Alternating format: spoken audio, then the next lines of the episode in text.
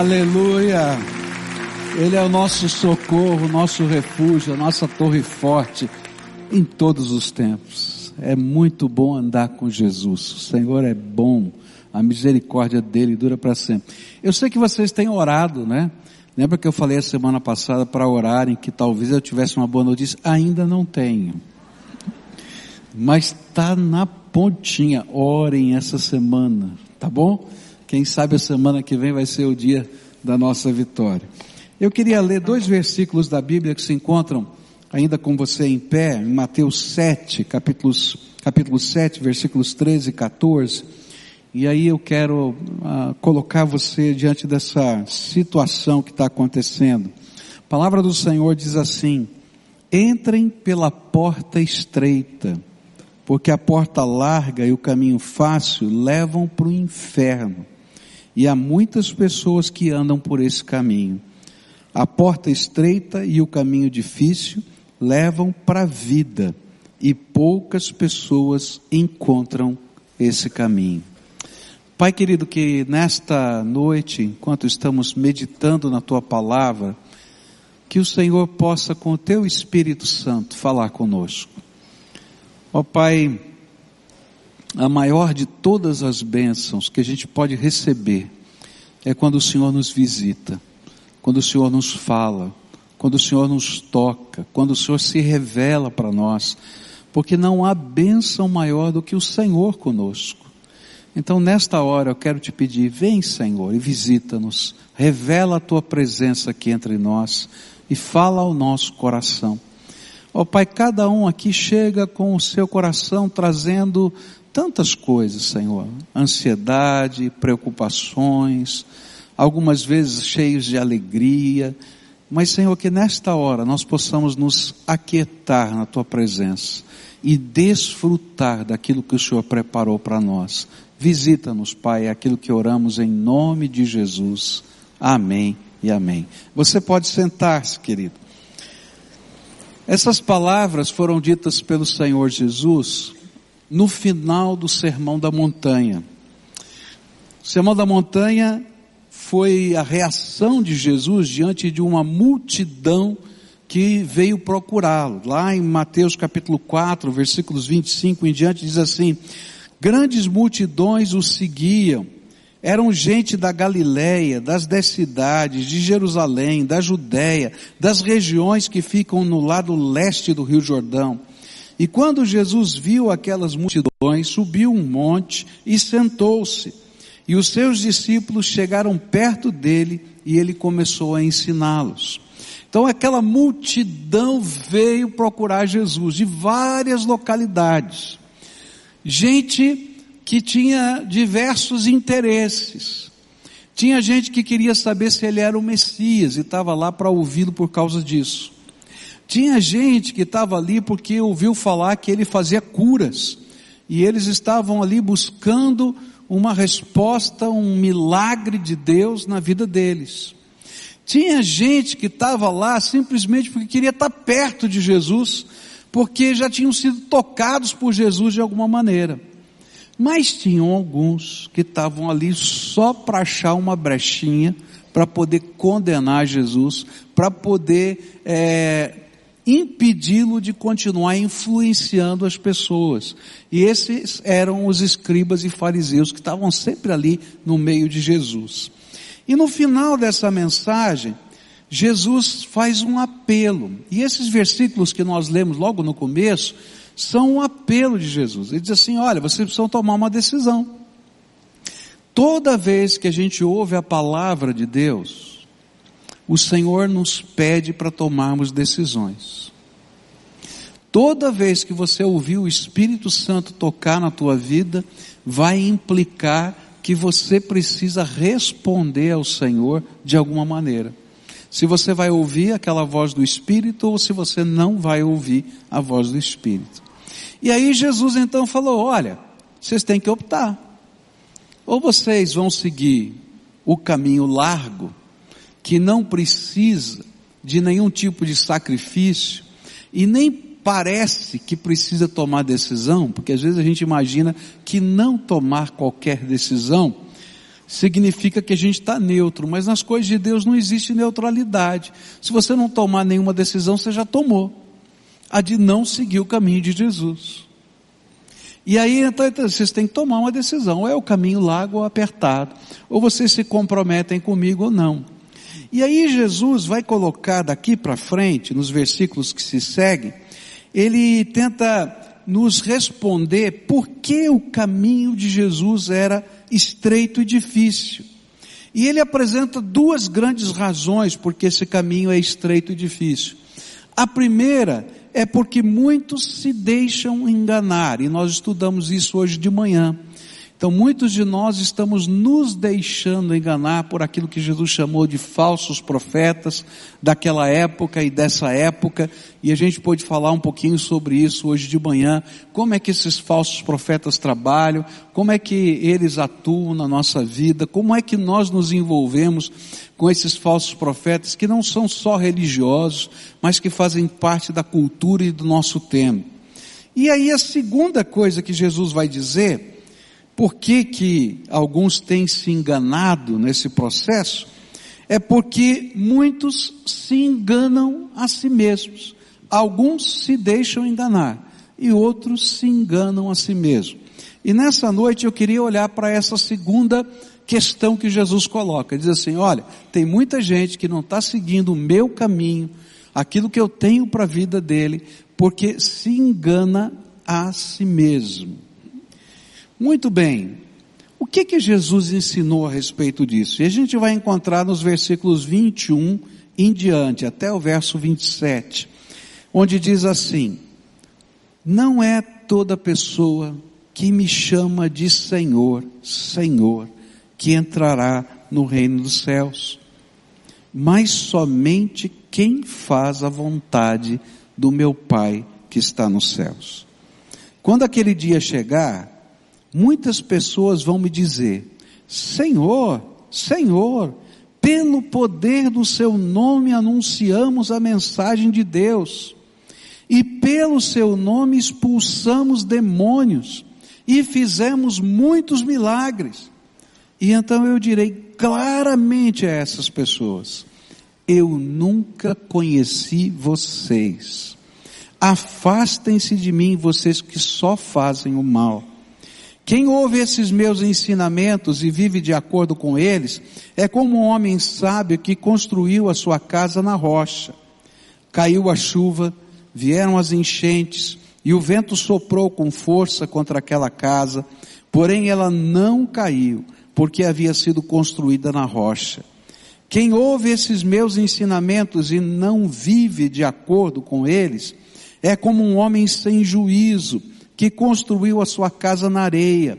Caiu a chuva, vieram as enchentes e o vento soprou com forças co contra aquela casa. E ela caiu e ficou totalmente destruída. A grande pergunta que vem à nossa mente é: como alguém pode enganar-se a si mesmo? E aí Jesus vai dizendo para a gente como isso acontece no nosso coração e na nossa vida. E a primeira coisa que ele ensina é que muita gente se engana em termos espirituais porque vive uma confissão de fé sem compromisso. Jesus disse que declarar que Jesus é Senhor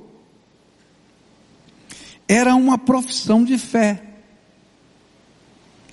E por isso ele vai dizer, nem todo que diz Senhor, Senhor, vai entrar no reino dos céus. Mas declarar Jesus como Senhor era uma confissão de fé. Mas essa confissão de fé exigia da gente, exige de cada um de nós, compromisso com Cristo. E compromisso com a vontade dele na nossa vida.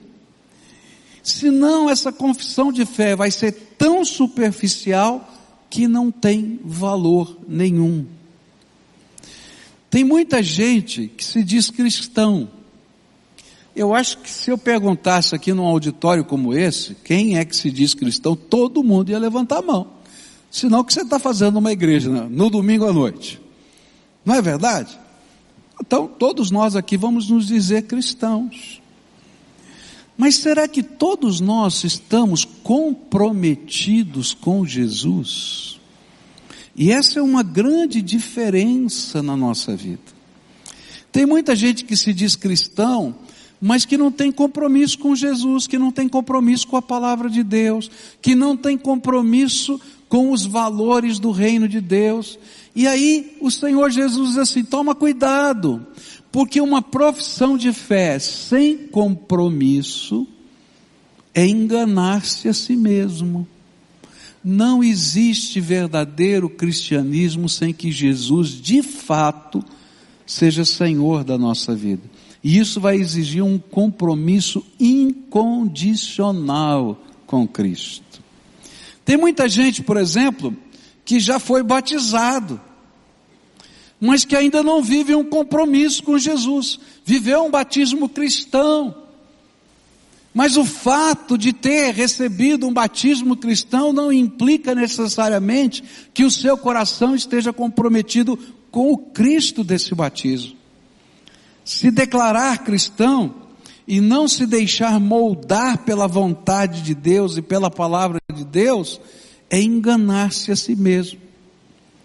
Lucas vai nos ajudar a entender esse compromisso como aquela pessoa que vai construir uma casa, e ele vai usar essa ilustração, não é? Lucas e Mateus vão citar as palavras de Jesus, mas Lucas coloca um detalhe interessante quando ele fala sobre construção da casa. Lá em Mateus diz que construiu a casa sobre a rocha ou sobre a areia.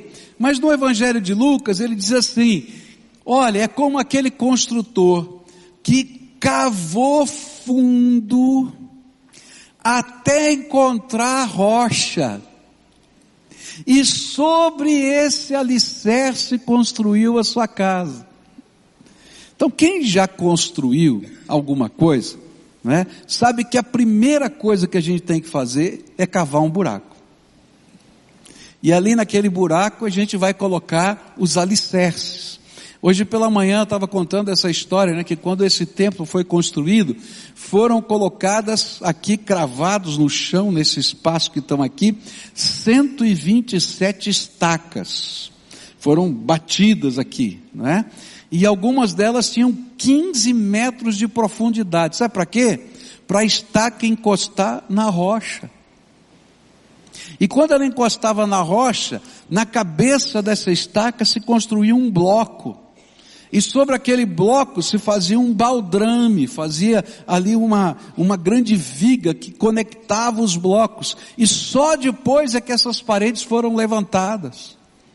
Porque se a gente não fizesse isso, o peso disso tudo aqui faria com que desmoronasse. E quando a gente construiu ainda, eu me lembro que o prédio não estava pronto, e esse, essa galeria onde está aqui tem um vão, vão livre de 60 metros aqui. Tá? Não tem nenhuma coluna suportando. Então você diz, como é que isso aqui para? Porque ele foi projetado para ficar em balanço, apoiado, ancorado no prédio. Mas o prédio não estava pronto. E a gente tinha que construir essa galeria. Sabe o que foi feito? Uma caixa de concreto e aí toneladas e toneladas de pedra foram colocadas para encher aquela caixa para dar o balanço necessário aqui. Coisa de doido. Agora você imagina se a gente fosse construir um templo aqui e a gente simplesmente começasse a levantar as paredes e apoiasse essa galeria lá. Olha, apesar de tudo isso, quando tem alguma coisa jovem aqui, a gente põe no telão, não pule na galeria. Porque balança esse negócio. Você imagina se não tivesse alicerce nenhum. E aí Jesus está dizendo assim: olha, uma profissão de fé sem compromisso comigo é como construir uma casa sem alicerce. Quando vem o primeiro vento, quando vem a primeira chuva, quando vem a primeira intempérie, quando vem a primeira provação, quando vem a primeira luta, quando vem as coisas que acontecem na vida de cada um de nós. Quem é que aqui não passou por luta, por tribulação, por problema, por enfermidade, por dificuldades na vida? Não vai permanecer porque não tem alicerces. e a casa cai. A casa da fé, mas muitas vezes a nossa própria estrutura de vida cai. E o que Jesus está dizendo para a gente é que quando a gente professa ser cristão, mas não fez de fato um compromisso com Jesus e com a Sua palavra, essa confissão de fé se torna um auto-engano. Tem muita gente se professando cristão, católico, batista, sei lá o que mais, evangélico, mas se você não viver um compromisso de fé com Jesus, tua casa vai cair. A gente ouviu o testemunho, né, desse rapaz, eu conheço parte da história dele, não é? E, e, a gente acompanhou, teve muitas idas e vindas na história dele, mas você ouviu nesse testemunho, né, que, que ele disse, eu sou fruto da oração, fruto da oração da mãe dele, fruto da oração da irmã dele, que é membro aqui da nossa igreja, da família dele, dos sobrinhos dele, muitos anos. Agora, se você perguntasse para ele, ele talvez dissesse para você: Eu sou crente, porque ele nasceu numa família evangélica. Mas o fato de dizer que ele era crente não queria dizer nada, estava perdidão da vida, em todos os aspectos. E muitas vezes a gente se engana a si mesmo com uma confissão de fé sem compromisso. Segunda coisa que Jesus diz que a gente se engana, é aparecer nos versículos 22 e 23.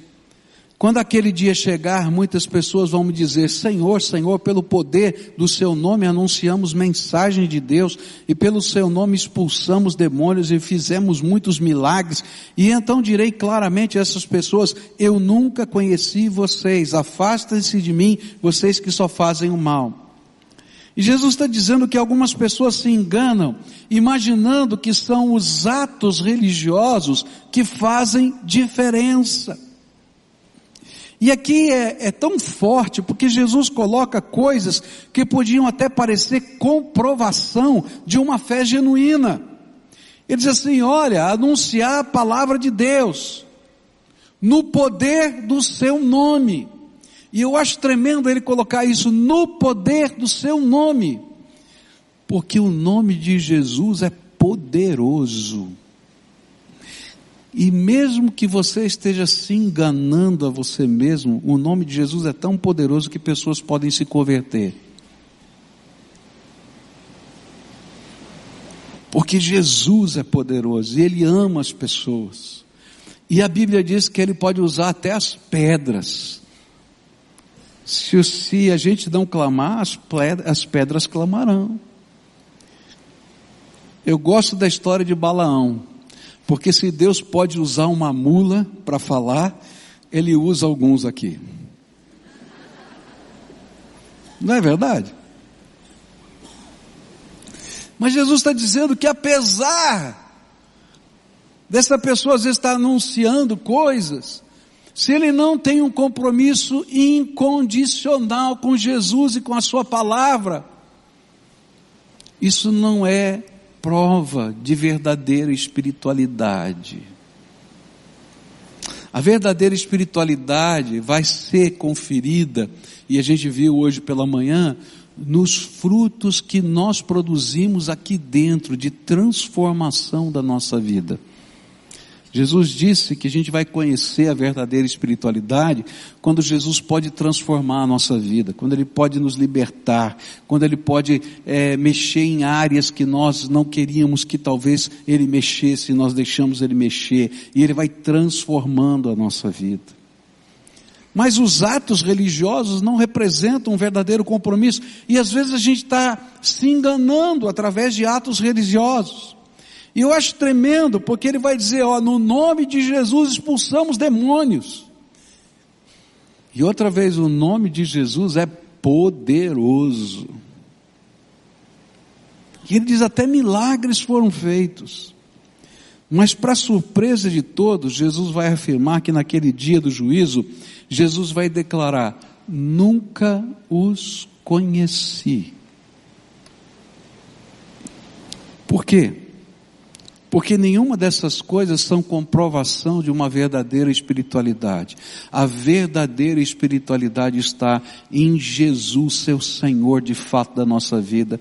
E nós temos um compromisso com a palavra dele, com a verdade dele, e fazendo com que essa palavra essa verdade seja apropriada na forma de transformação espiritual. Sabe o que é verdadeira espiritualidade? É quando alguém pode dizer assim: eu era assim, mas agora sou isso, porque Jesus está transformando a minha vida. E sabe quando ele está vivendo isso, ele ainda vai descobrir que tem tanto mais para transformar. Se você está se achando, não se preocupe, logo o Espírito Santo vai mostrar que tem muita coisa para mudar aí na tua vida ainda. E na minha. E é a cada dia, nessa presença do Senhor, sendo lapidados pelo Espírito Santo, que a verdadeira espiritualidade se revela. A verdadeira espiritualidade não se revela num ato litúrgico, numa assembleia, numa reunião, num culto. Ela se revela aqui dentro da nossa alma, onde o Senhor vai transformando e lapidando a nossa vida dia a dia. E às vezes, queridos, ele vai quebrando a gente. A palavra quebrantamento é uma palavra muito forte, é quando Deus arrebenta algumas estruturas da gente para a gente poder ser maleável e deixar o Espírito de Deus transformar a nossa vida. E às vezes nós, na vida cristã, estamos vivendo quebrantamento, o Senhor vai quebrando, vai lapidando a nossa vida.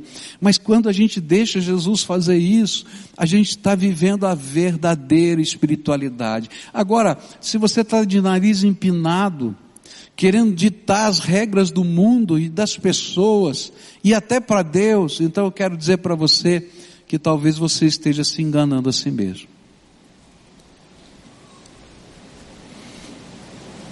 E é triste isso. A verdadeira espiritualidade não são os ritos, mas é essa maneira de Jesus transformar a nossa vida. Num melhor ser humano, num marido melhor, numa esposa melhor, num pai melhor, numa mãe melhor, num filho melhor, numa filha melhor, num profissional que entende que a sua profissão é para a glória de Deus, num estudante que entende que ali é seu campo missionário. Espiritualidade sem transformação é enganação. E a gente se engana a si próprio.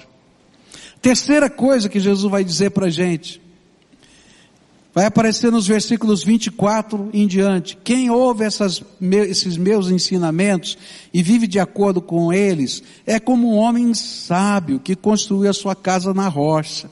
Caiu a chuva, vieram as enchentes e o vento soprou com força contra aquela casa, porém ela não caiu porque não havia sido construída na rocha. Quem ouve esses meus ensinamentos e não vive, porque ela havia sido construída na rocha. Quem ouve esses meus ensinamentos e não vive de acordo com eles, é como um homem sem juízo que construiu a sua casa na areia. Caiu a chuva, vieram as enchentes e o vento soprou com força contra aquela casa. E ela caiu e ficou totalmente destruída.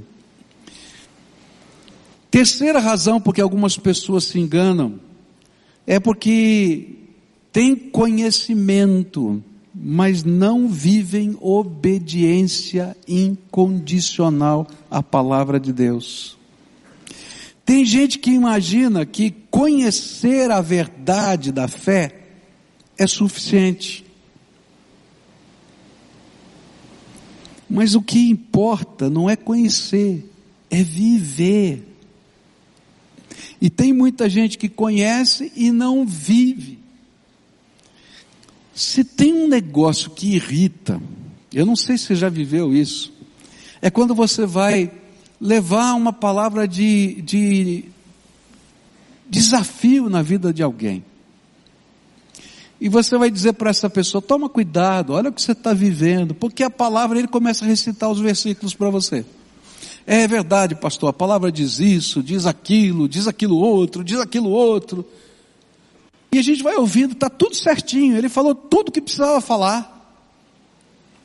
E aí eu costumo dizer assim, tá bom, e daí? Você está vivendo alguma coisa disso? Não adianta você conhecer, você tem que viver. Tem muito crente que conhece a Bíblia. Tem muito cristão que sabe os valores do reino, mas se enganam imaginando que saber, que conhecer, que recitar é o suficiente. A Bíblia diz que não é suficiente, a gente tem que trazer para dentro do coração e da alma e tem que viver. E a gente se engana, imaginando que conhecimento é igual a santidade e compromisso. Mas não é, queridos. Santidade e compromisso tem a ver com aquilo que a gente interioriza. Na casa da minha avó tinha um quadrinho que era do meu tio. O meu tio, ele é um cara muito estudado, ele, ele fez todos os cursos possíveis e imagináveis da área dele, foi professor universitário, mas eu achava interessante que lá na casa, quando ele estava começando a estudar, ele tinha um quadrinho no quarto dele, na casa da minha avó. E era uma ilustração, era um burro carregado de livros. E embaixo estava escrito assim: burro carregado de livros não é doutor. E eu quero dizer para você que burro carregado de livros não é cristão. Tem muita gente que conhece tudo, mas não vive. Há uma grande diferença entre conhecimento e sabedoria. Conhecimento é aquilo que eu carrego na minha mente, está no meu banco de dados. Sabedoria é a arte de viver, quando aquilo que está na minha mente, no meu banco de dados, se transformou em ações práticas da minha vida. E tem muito crente que não tem sabedoria de vida. Tem muito crente que é imaturo espiritual. Tem 40 anos de crente e continua imaturo. Porque conhece muito, mas não vive a palavra de Deus. E não vive essa palavra. E aí Jesus está dizendo: toma cuidado, porque tem muita gente que não entra pelo caminho estreito, porque se engana a si mesmo, porque acha que já conhece tudo. Mas o fato de conhecer não implica no viver. E se a gente não vive, não existe um verdadeiro compromisso com Jesus. Jesus disse assim, lá em João 8, ele diz assim: Tendo dito estas coisas, muitos creram nele. E disse Jesus aos judeus que haviam crido nele: Se vocês permanecerem firmes na minha palavra, verdadeiramente serão meus discípulos. A gente tem que viver. Toma cuidado. Toma cuidado porque às vezes a gente se engana a si próprio. Com uma confissão de fé sem compromisso, com atos religiosos sem uma verdadeira espiritualidade, com conhecimento sem obediência incondicional à palavra de Deus. Mas Jesus fala de uma quarta coisa. Versículos 24 em diante diz assim: Quem ouve esses meus ensinamentos e vive de acordo com eles, é como um homem sábio que construiu a sua casa na rocha. Caiu a chuva, vieram as enchentes, o vento soprou com força contra aquela casa, porém ela não caiu porque havia sido construída na rocha. Quem ouve esses meus ensinamentos e não vive de acordo com eles é como um homem sem juízo que construiu a sua casa na areia. Caiu a chuva, vieram as enchentes e o vento soprou com força contra aquela casa e ela caiu e ficou totalmente destruída. Alguns se enganam imaginando que podemos abrir mão da fé e do nosso compromisso com Ele. E isso fica implícito no fato de que os que têm alicerce permanecem, mesmo quando a chuva cai. Mas os que não têm alicerce não permanecem. E a gente fica pensando, por que uns permanecem e outros não? Na ilustração da, das casas é fácil, tem alicerce. Mas Jesus contou uma parábola que ajuda a gente a entender essa questão da perseverança. Tem gente que se engana não entendendo que a perseverança na fé, em qualquer circunstância, é parte fundamental do nosso compromisso com Jesus. Isso fica claro na parábola que Jesus contou do semeador. Não sei se você lembra da parábola, Jesus saiu, disse que o semeador saiu a semear e lançou em vários tipos de solos diferentes a semente. Mas tem dois tipos de solos que têm a ver com esse auto-enganar-se. Um deles diz que a semente caiu no meio das pedras. E eu acho interessante isso, porque diz que logo ela germinou e começou a crescer. Mas quando veio o sol forte, porque ela não tinha raízes, o que, que aconteceu? Morreu. E aí os discípulos perguntaram para Jesus: Jesus, nós não entendemos essa parábola, o senhor pode explicar? Ele disse assim: Olha, tem gente que ouve a mensagem e recebe de bom grado de primeira, que legal, que coisa maravilhosa. Mas não fincam raízes, não tem compromisso com a minha palavra. Às vezes nem conhecem direito a palavra. E aí quando vem as provações, as lutas e as dificuldades, eles não permanecem na fé. E tem muita gente se enganando, porque não tem raízes, e quando vêm as lutas abandonam a fé, abandonam Deus, ao invés de dobrarem o seu joelho e clamarem mais intensamente. Se você estiver passando por alguma luta, o ensino de Jesus é o seguinte: insista, insista, insista e não desanime na presença do Todo-Poderoso. Está lá nas parábolas que Jesus contou sobre a oração. Mas se eu estou me enganando a mim mesmo, a primeira coisa que vai vir no meu coração é o desejo de desistir, e de abandonar, e de procurar um outro caminho, porque eu não tenho raiz, eu não tenho alicerce. Mas Jesus contou uma segunda, falou sobre um segundo tipo de solo, e vai dizer para a gente que foi lançado solo, a, a, a semente num solo que estava cheio de espinhos. Lembra disso? E diz que logo brotou. Mas só que essa planta nunca deu fruto.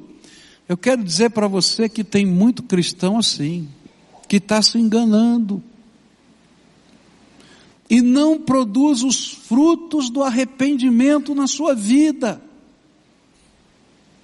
Porque os cuidados desse mundo, é que está lá no texto, você está tão preocupado com essa vida, você está tão preocupado com as coisas que fazem parte do dia a dia, que não há tempo para que Deus trabalhe no seu coração, porque você não deixa. E o Senhor está dizendo para a gente que a gente se engana em fazer uma profissão de fé que não permita que Jesus trabalhe dentro da gente. Porque quando Jesus trabalha dentro da gente, a gente dá fruto. Sabe o que é o fruto? Transformação na nossa vida. E tem muito crente que não vive transformação nenhuma, está no meio da igreja. Tem muito cristão que está no meio da igreja, não vive transformação nenhuma, que não está disposto a pagar preço nenhum da sua fé. Quando eu falo pagar preço, é compromisso, porque todo compromisso custa caro todo valor vai ser testado para ver se ele é um valor de fato na nossa vida. E é disso que Jesus está falando. E ele vai dizer assim: olha, você tem que tomar uma decisão. Que tipo de casa você está construindo? Sobre a rocha ou sobre a areia? Que tipo de vida você tem? Você está sendo enganado pelos falsos profetas ou você está se enganando a si mesmo? E eu queria acrescentar mais uma ideia que está na minha cabeça agora, e que não está exatamente no texto, mas que tem muito a ver. Tem muita gente que se engana pela aparência.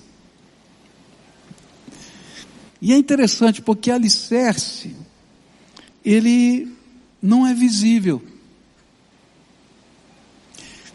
E eu fico pensando que se fosse nos dias de hoje, não é? E a gente fosse comprar uma casa, e as duas casas estivessem uma do lado da outra, uma com alicerce e outra sem alicerce, mas com exatamente os mesmos acabamentos. Ah, eu olharia ali e diria, poxa vida, essa casa da direita talvez fica mais agradável para mim que da esquerda. E a gente é enganado pela aparência. E a gente recentemente teve uma situação dessa aqui no Brasil horrível, onde prédios inteiros desmoronaram. E você olha assim e diz, é um prédio. É um prédio mas não tinha a estrutura necessária para aquilo. E sabe, tem muita gente que às vezes vai seguindo o formato da aparência e não olha a essência. E quando a gente não olha a essência, a gente se quebra e desmorona. Jesus estava terminando o sermão da montanha. E ao terminar o sermão da montanha, ele faz um apelo.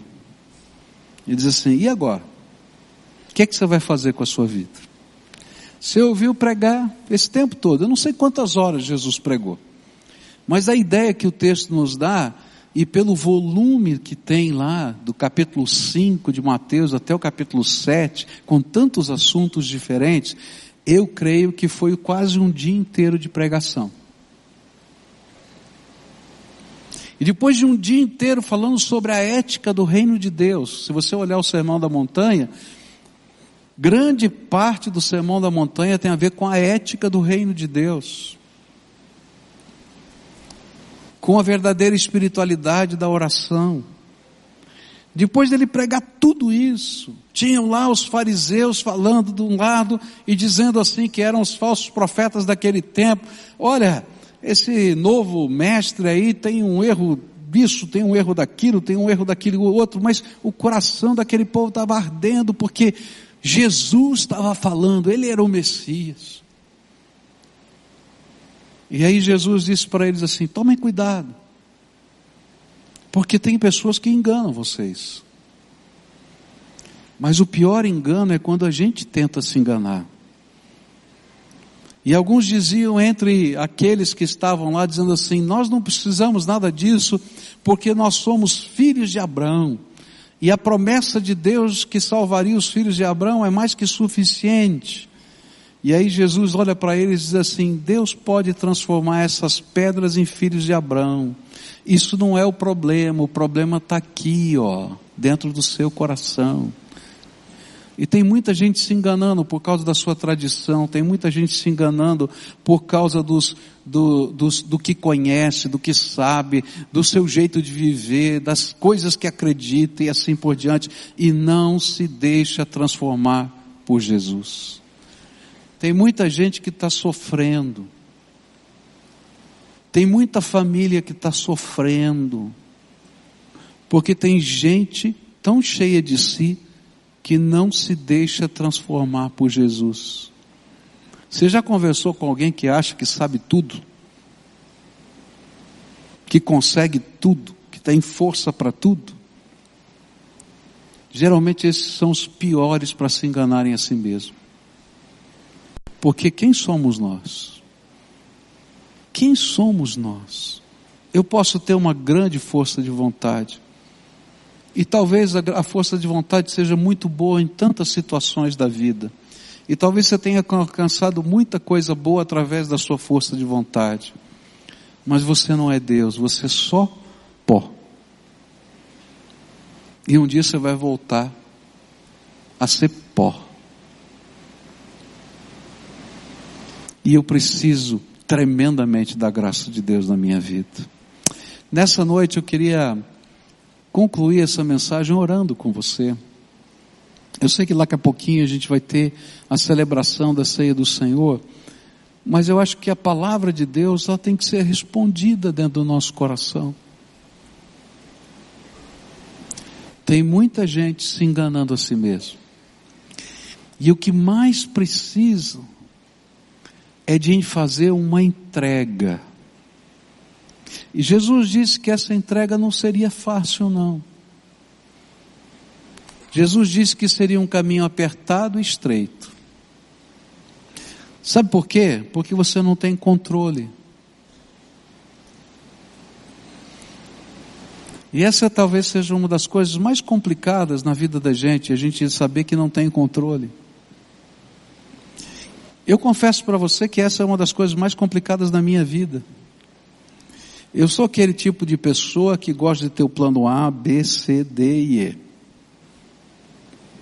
Sério mesmo. Mas aí, tantas e tantas vezes eu já descobri que nem o G funciona. Porque eu não tenho controle de nada. Quem tem controle do tempo da sua vida? Você sabe quantos anos você vai viver? Quem tem controle do futuro?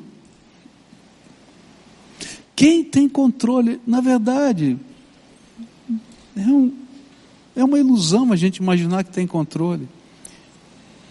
E para a gente poder ser alguém que não se engana a si mesmo, a gente tem que abrir mão do controle e deixar Jesus ser o Senhor da nossa vida. Não adianta dizer Senhor Jesus, tem que entregar a chave. E dizer, é, você está me chamando de Senhor, então me dá aqui a tua chave. E aí, queridos, ele vai mexer nas áreas mais complicadas da tua vida. Para algumas pessoas, entregar a chave de algumas áreas da vida é fácil. É muito fácil. Mas tem algumas áreas da vida que você não quer entregar a chave de jeito nenhum. Eu me lembro de uma jovem que eu estava aconselhando e quando eu estava falando para ela que ela tinha que tomar uma decisão lá de Jesus, ela disse exatamente isso. Pastor, mas eu vou perder o controle da minha vida. E se tem uma coisa que eu prezo é ser dona do meu nariz. Mas não tem jeito de Jesus ser o Senhor da nossa vida, sem a gente se enganar, se a gente não entregar o controle da vida. Como você vai ser marido, vai ser segundo a vontade de Deus. Como você vai ser esposo, vai ser segundo a vontade de Deus. Como você vai ser pai, vai ser segundo a vontade de Deus. Como você vai fazer negócios, vai ser segundo a vontade de Deus. Tem muita gente que acha que os negócios não têm nada a ver com a fé. Tem tudo a ver. Porque se lá nos seus negócios você não for servo de Jesus, você não é nenhum lugar. Na sua vida moral, Jesus tem que ser o Senhor da sua vida. Na sua vida financeira, Jesus tem que ser Senhor da tua vida. Se você não entregar todas as chaves, não adianta dizer Senhor, Senhor. Então nessa noite eu queria orar por algumas pessoas que querem entregar todas as chaves nas mãos do Senhor Jesus. Todas. E eu vou começar pela mais difícil. A mais difícil eu não sei qual é na tua vida, mas hoje o teu teste é: você está disposto a entregar na mão de Jesus a chave mais difícil? A que está aí no teu coração, aquela que você escondeu para ninguém ver que é só sua. Jesus tem que ser o Senhor, senão a gente se engana. Se você é essa pessoa quem o Espírito Santo está falando, eu não vou convidar você para vir aqui à frente hoje, como eu sempre faço porque nós não vamos ter tempo hoje. Nós temos a cerimônia da ceia do Senhor. Mas eu vou convidar você a ficar de pé no teu lugar. E eu sempre digo por que isso. Porque a primeira tentação que a gente sente é continuar fazendo do jeito da gente. E diz, legal, Jesus, eu vou entregar a chave, mas eu vou entregar do meu jeito. Então você não entregou chave nenhuma, querido. Você continua fazendo do mesmo jeito sempre. Então, se hoje o Espírito Santo de Deus está falando com você, fica de pé aí no teu lugar. Eu quero orar por você para a gente colocar essas chaves na mão do Todo-Poderoso e pedir a intervenção dele. Ele vai pegar essa chave de você. Quando a gente ora e entrega, ele vem pegar essa chave de você. E eu vou dizer para vocês, essa semana vão acontecer coisas que serão testes na sua vida se você está disposto a não entregar a chave.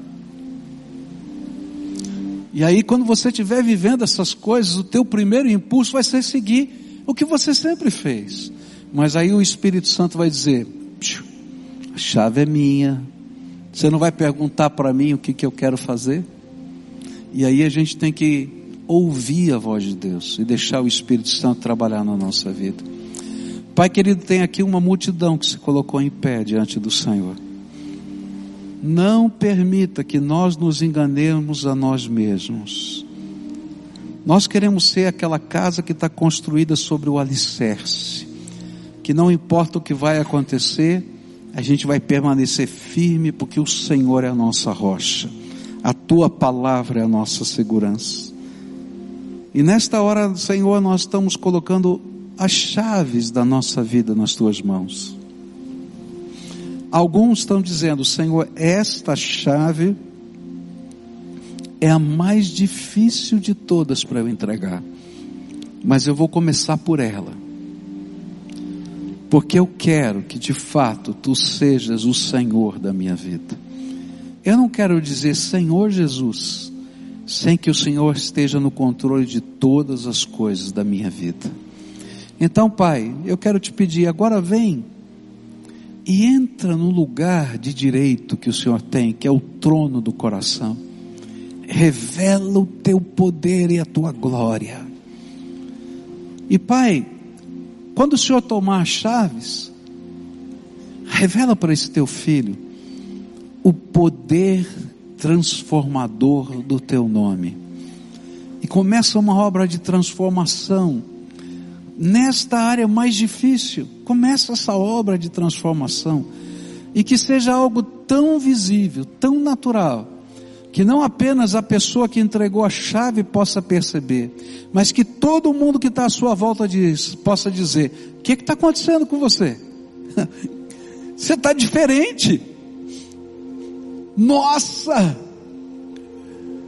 E nessa hora, quando eles ouvirem isso, eles possam dizer: Obrigado, Jesus porque o Senhor está produzindo fruto verdadeiro na minha vida. Ó oh, Pai, abençoa esses teus filhos, abençoa esses teus filhos, abençoa e manda do teu Espírito Santo, e que eles estejam alicerçados na tua palavra. É aquilo que eu oro em nome de Jesus. Amém e amém. Você pode sentar-se, querido. Queria convidar os diáconos para virem aqui à frente e nos ajudar. E queria convidar você que já recebeu Jesus como Senhor e Salvador da sua vida, que já fez a sua pública profissão de fé, que já foi batizado conforme a palavra de Deus já ensinou e você vive isso, que está em comunhão com o Senhor e com a sua igreja, participar conosco desse memorial. Se você tem algum, é, alguma dificuldade